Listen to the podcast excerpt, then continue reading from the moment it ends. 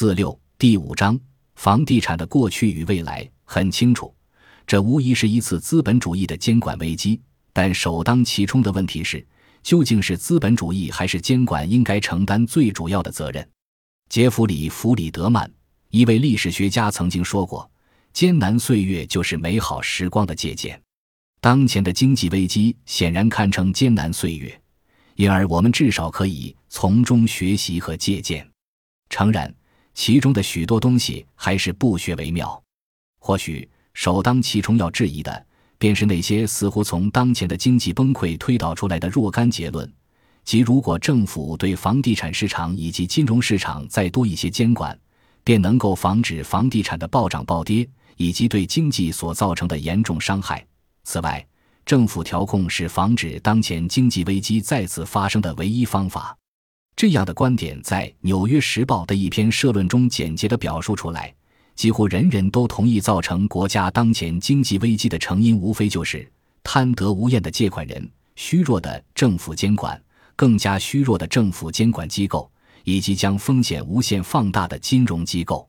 在《纽约时报》几乎人人范畴之外的少数人中，便有来自斯坦福大学胡佛研究院的研究员彼得·史威泽。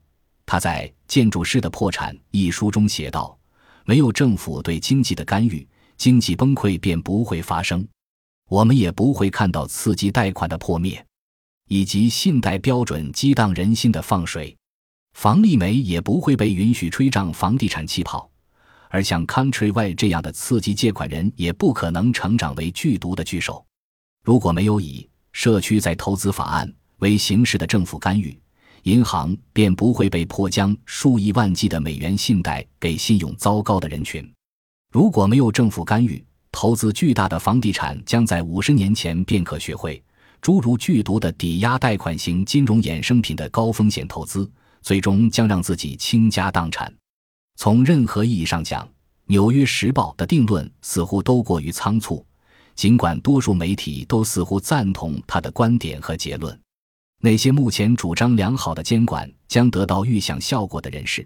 无非还在老生常谈一个十分吸引人，在实践中却非常误导人的理念。同样，理查德 ·A. 波斯纳教授在他的著作《资本主义的失败》一书中谈及，我们需要一个更富实际的行动、更智慧的政府，以防止我们的资本主义经济模式偏离轨道。其表达的也是同样的意思。如此理想主义的一个政府具有什么样的共性没有说明？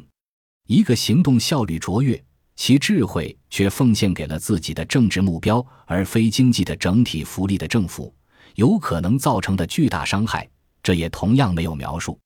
凭空幻想出一个假想的政府，却要他处理现实世界里的难题，是一种危害巨大的嗜好。尤其是在一个许多人渴求市场失效而为政府干预打通道路的世界里，犹如政府永不出错。毫无疑问，完美的政府干预能够解决房地产市场的问题，并阻止这些问题演化为吞噬整个经济的金融问题。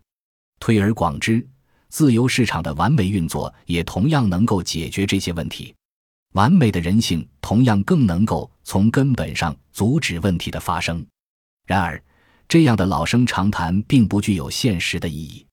解决任何严重问题的严肃手段，都必须依托现实世界的现实人性以及现实的机构，而不是我们希望或但愿的那样。